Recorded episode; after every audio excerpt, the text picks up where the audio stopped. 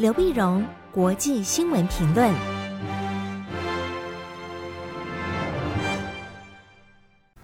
各位听众朋友，大家好，我是台北东吴大学政治系教授刘碧荣，今天为您回顾上礼拜重要的国际新闻呢。第一个，我们先看德国军舰到亚洲来，德舰东来。德舰东来主要是上个礼拜一，那么德国的巡防舰巴伐利亚号正式离开北海，那么要前往印太地区。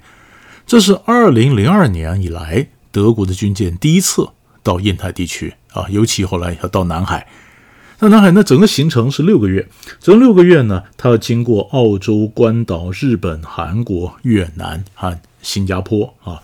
那么整个的过程在回程的时候呢，那么要穿越到南海，那穿越回程穿越南海呢？呃，那为什么要来啊？为什么来？那官方说法当然就说，因为二零二零年九月的时候呢，德国通过了一个印太战略的一个指导原则。原则里面特别强调啊，那么德国非常重视印太地区，因为他说他在今后几十年他的繁荣，他的地缘政治的影响力完全取决于和这个印太，尤其是东协国家它如何的一个互动。啊，还强调呢，跟多个国家，不管是在气候变迁啦、海洋的污染啦，啊，那么人权啦，而且有基于国际法的一个一个海洋的一个秩序啊，自由航权呐，呃，那么等等，或者科技啊、文化交流都非常重要啊。尤其呢，是希望能够来，能够多分散德国它的这个伙伴关系，不要特别依赖一个国家。所以他认为他是印太战略的一个系列进来。不过呢，还有人最主要讲说，其实倒不是因为你去年公布了这个呃印太的战略的指针呢，而是美国的压力。我们晓得，美国总统拜登上来以后呢，他重新整队，重新把过去呢美呃欧洲的盟国拉进来，重建美国跟欧洲盟邦的关系啊。所以你可以看到，美国军舰到亚洲来，然后呃英国的也来，法国的也来。那当然，美国、英国、法国都给德国压力，那希望德国说你也来。那德国是里面谁最想来呢？国防部长，国防部长，女性的国防部长，我们叫她 AKK 啊，卡伦鲍尔。那希望他能够，他最他的最主推啊，还是希望到亚洲，到亚洲。但亚洲呢，可是总理梅克尔有所顾忌。梅克尔觉得呢，德国跟中国大陆的经贸关系非常密切。而且梅克尔的任期也就剩下一个多月了，那一个多月总不要在他最后一个多月的时候把这个呃中国跟德国的关系搞坏，所以梅克尔本来有顾虑。可是问题是你看你还剩下一个多月的任期，然后然后你的内阁里面国防部长很多别的政治人物，他们相对来讲比较鹰派，所以就是内部就是辩论。辩论之后呢，梅克尔可能拗不过这辩论，他说：“好，那我总想缓和一下对中国的挑衅意味啊。”所以他说：“第一个呢，所以这个军舰出发的时候，他必须先声明，那么绝对不会侵犯到各国十二海里的领海，就是不会侵犯到你们领海。第二呢，他希望上面要加一个呃行程，就是访问上海。访问上海的表示呢，哎，德国跟这个中国的关系密切嘛，当然那么也表示友好，访问上海。”没想到礼拜一呢，中那么德国军舰出发之后，礼拜二呢，中国大陆发表声明，要求德国你必须先澄清你的军舰来是什么目的，那我才告诉你我同不同意你来上海。这也就是说，中国并没有说呃同意不同意，但是他就等于候在手上，得看你德国的一个一个表态，你不能那么两面讨好。那这个中国的反应让德国的一些分析家呢感到有点诧异哈，因为德国传统上呢，它的外交政策呢，其实也就是在两面讨好，保持某种程度的含糊。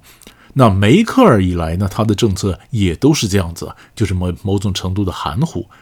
那按理说，梅克尔在位这么久，中国应该了解梅克尔的外交风格。那为什么这次容不下梅克尔再次的维持含糊呢？啊，他们也跟讲说，其实呃没呃德国军舰先到上海，到上海以后才去南海。那中国大可以对外宣传说，你看，那么德国是得到我的允许以后才进到南海，可见南海是中国的，那不是很好的一个外交宣传吗？那为什么中国没有用这个机会好好宣传，非得逼德国表态呢？那其实一个主要的原因就是德国九月要进行大选，九月大选呢，新政府呢那么上台。那就是等这个军舰真的要经过南海的时候，理论上新政府已经那么就职了。那新政府的对中国的态度是什么态度呢？是不是由他来回答呢？啊，那也就是中国呢，第一个当然可能是要德国来表态啊，你是什么态度？新政府来表态。那也有人讲说，是不是中国对整个欧盟的关系改变，要要求不能再有含糊呢？那如果真的是那样子，那就有点辛苦了，因为外交上很多的操作都是含糊。那如果中国不容许任何的含糊，那中国跟欧盟的关系以后发展，那可能还会有一些别的障碍。所以这个是我们持续观察的一个脉络。第二个呢，我们看东协。因为最近各国都跑到东南亚来，不管是美国一波一波的从呃国防部长，从他的这个国务卿啊，或者八月下旬的连的副总统都到 都到亚洲来，然后都强调跟东协关系的重要性啊。那中国大陆呢，王毅跟东协的外长呃视讯呢，也不断强调东协的重要性。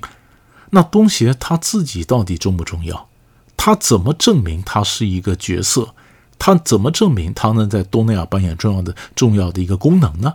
其实就反映在缅甸政变之后，东协怎么处理缅甸的问题。那过去我们看到东协在缅甸问题上呢，似乎显得相当乏力啊。四月份已经开了一个呃东协的特别会议以后呢，那么讲好说派个特使进入到缅甸。那敏昂莱，缅甸军统敏昂莱那时候也开特别会议，他也表示说同意，但是事后又说，呃，缅甸局势不安，还是等稳定以后再来吧。那一直派不进去。哎，现在情势有改变。上个星期三，八月四号的时候呢，中东协终于达成了一个共识，那么选定了东协轮值主席文莱的外交部第二部长担任东协的缅甸特使。哎，特使选出来了。选出来了呢。事实上，你再往前看，诶，他这下应该进得了缅甸了，因为缅甸的军政府已经坐稳了，他的政变已经半年了。他本来从，呃，他也本来的什么军事呃管理委员会，什么现在把他正式名称叫看守内阁。那么他正式敏昂莱任命他自己担任看守内阁的总理，并且把他这个紧急状态的时间呢延长到二零二三年。所以他已稳定了他这个局势，所以可能也可以让东协的特使进来。本来东协内部有过一个辩论，辩论呢，印尼是希望印尼的前外长能够担任特使，因为印尼是东协最大的国家，当然有他的期许。但是缅甸希望泰国的前外长过来，因为泰国那位前外长以前担任驻缅甸的大使，跟军头们也比较有影响力，啊，或者比较同情。但后来僵持不下，就决定派文莱的进去。可是呢，由东协礼拜三发表的声明，我们又看到里面很多的强硬的，原来很强硬的话，通通都掺水了。为什么？因为东协讲究共识决，而缅甸的军政府派的外长，他也是东协十国里面也参与共识决的表决，那怎么会那么通过对他不利的言语呢？所以你看，缅甸的联合公报里面，呃，东协的联合公报里面，他没有提到翁山苏姬的名字。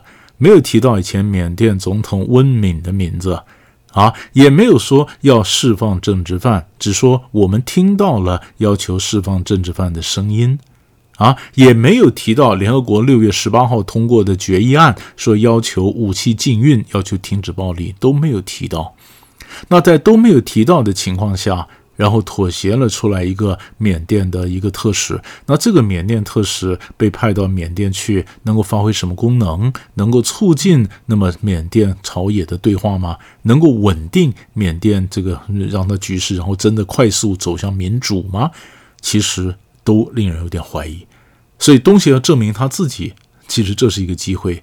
那我们看看后面的发展是怎么样。所以这是缅甸。第三个新闻呢？我们看气候变迁，联合国。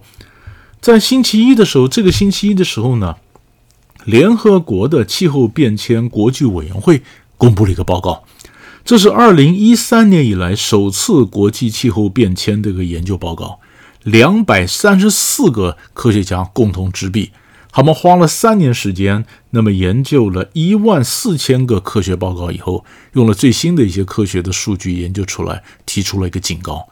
就说呢，整个气候变迁、温室效应的结果，你看各种极端的气候频频出现，可见这个温室效应的这个速度恶化的速度远超过我们的预期。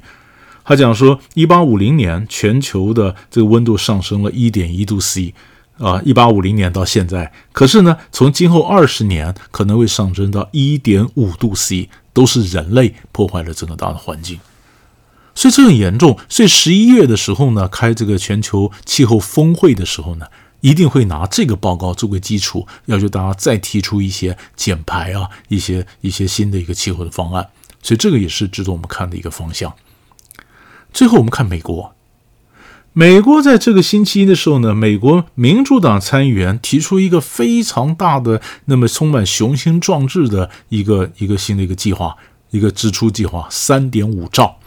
三点五兆呢，那么几乎呢包括了扩大健保、提升联邦对儿童的照护、教育，那么投资对抗气候变迁啊，然后包括说你怎么样的改善移民啊，这减呃移民的法律啊，那么减呃希望能够降低药价等等，包山包海一大一大堆的一个计划，目的呢要重要整个重建二十一世纪的美国中产阶级。那么这个完全反映了民主党大政府的这种社会主义左派的整个市政的一个观一个一个理念。民主党跟共和党参议员在星期二的时候要表决，那么一点二兆的基础建设预算，一般来讲这应该会过关的。因为一点二兆的基础性预算，因为会过关，所以那里面呢，民主党很多他们招牌政策都拿掉了，拿掉了。这民主党这些议员觉得不是我们的理想还没获得执行，为了妥协，呃，拿掉了，不行，我们再推一个，所以推着三点五兆，三点五兆。他们在立法的技术上，他们宣布，第一个呢，就是共和党如果有共识完全反对的这个议题，我们不碰；但是共和党有不同意见的，我们叫闯关。而且闯关呢，他这次讲的不求参议院里面过六十票，他简单多数就可以。他希望用他们民主党的这个多数，简单多数应该比较容易，用这个方法，希望能够让三点五兆的数字能够过关。细节再交给各人议国会的小组去讨论细节，九月份再来讨论它的细节。但是现在先让三点五兆或者三点五兆怎么样修饰后，也是大的一个方案就推过关。三点五兆钱哪来呢？征税。不管公司税或者富人税征税，你可以想见后面美国的政治，如果民主党要强推这个，那共和党是怎么反应？两党之间会怎么样的谈判或怎么妥协？最后端出来的还剩下多少兆？会对美国政治有多少影响？民主党起码说三点五兆这个方案，这是历史性的，能不能够写历史？这个也是我们观看美国国内政治的一个重要的一个方向。以上呢，大概三块主要新闻为您分析到这里，我们下礼拜再见。